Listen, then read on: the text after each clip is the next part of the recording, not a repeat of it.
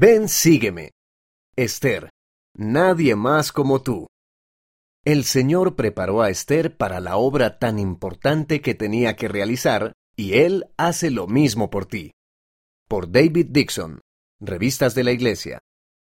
Haz algo raro en este momento, cualquier cosa. Mueve los brazos por encima de la cabeza, da vueltas o grita algunas palabras absurdas como Me encanta el pan de banana. ¿Ya lo has hecho todo? Genial. Acabas de realizar algo que nunca se había hecho antes.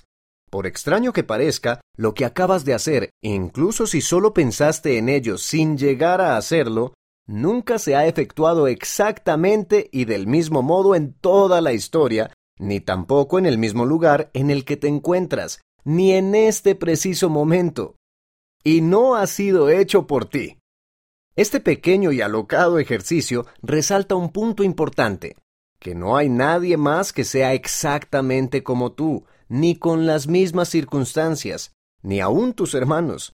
En todo el mundo, nadie más que tú posee la combinación precisa de talentos, habilidades, amistades, familia, dones espirituales y perspectivas personales que tienes tú. Al igual que Esther, del Antiguo Testamento, estás capacitado de manera única en esta hora para ejercer una influencia profunda para bien en la vida de todos los que conoces.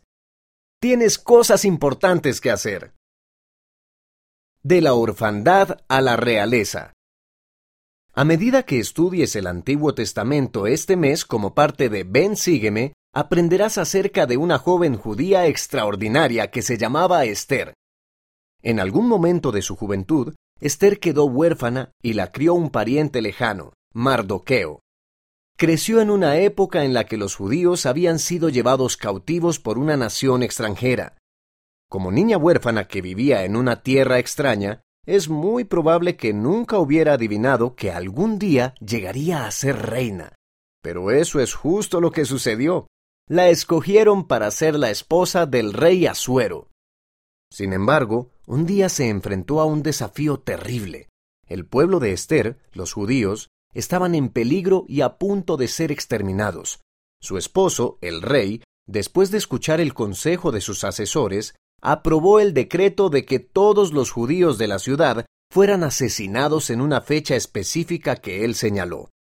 Había muchas personas viviendo en la ciudad, entre ellas muchos judíos, pero solo había una reina Esther, y ella era la única persona que podía hacer algo para detener ese desastre. Al igual que la reina Esther, solo hay un solo tú. Eres la única persona que puede hacer las cosas que tú puedes hacer, cosas que el Señor necesita que hagas y que pueden conducir a la salvación de muchas personas. Respuestas a las oraciones. Por fortuna, no hay muchas posibilidades de que tengas que lidiar con algo tan peligroso y aterrador como lo que Esther afrontó. Pero eso no significa que tu propósito en la vida sea menos importante. Al igual que Esther, se te ha guiado y preparado para ser lo que eres ahora, y esa preparación continuará a medida que sigas a Jesucristo. Tú puedes ser la respuesta a las oraciones diarias de muchas personas. Por supuesto, incluso con todos tus talentos y habilidades, siempre es mejor pedir ayuda espiritual a lo largo del camino, como lo hizo Esther. Fe, convicción y tú. Esther sabía que tenía que tratar de salvar a su pueblo, y sabía asimismo que necesitaba la fe y el apoyo adicionales de su pueblo al buscar la ayuda de Dios. Ve y reúne a todos los judíos que se hallan en Susa, y ayunad por mí le dijo Esther a su pariente, y no comáis ni bebáis en tres días, ni de noche ni de día. Yo también ayunaré con mis doncellas igualmente, y así entraré a ver al rey, aunque no sea conforme a la ley. Y si perezco, que perezca. Cuando la vida se vuelve difícil, los fieles acuden aún con más fervor a Dios. Esther necesitaba toda la ayuda posible, no solo ayuda para convencer a su esposo de que anulara el decreto, sino que también tenía que arriesgar su propia vida por tan solo comparecer ante el rey sin que la convocaran primero, lo cual era contrario a la ley incluso para la reina. ¿Has captado su convicción y fe? Vale la pena leerlo por segunda vez. Si perezco, que perezca, dijo Esther. Sadrach, Mesach y Abednego repitieron esas poderosas palabras al rey Nabucodonosor cuando se negaron a adorar la imagen de oro del rey. Aunque él amenazó con arrojarlos al horno por desobedecer, dijeron con valentía, Si es así, nuestro Dios a quien servimos puede librarnos del horno de fuego ardiente, y de tus manos, oh rey, él nos librará. Y si no, has de saber, oh rey, que no serviremos a tus dioses ni tampoco adoraremos la estatua que has levantado. Y si no, y si perezco, que perezca. Son declaraciones de fe increíbles. Este tipo de fe poderosa existe independientemente de los resultados. La valentía de Esther terminó salvando a su pueblo.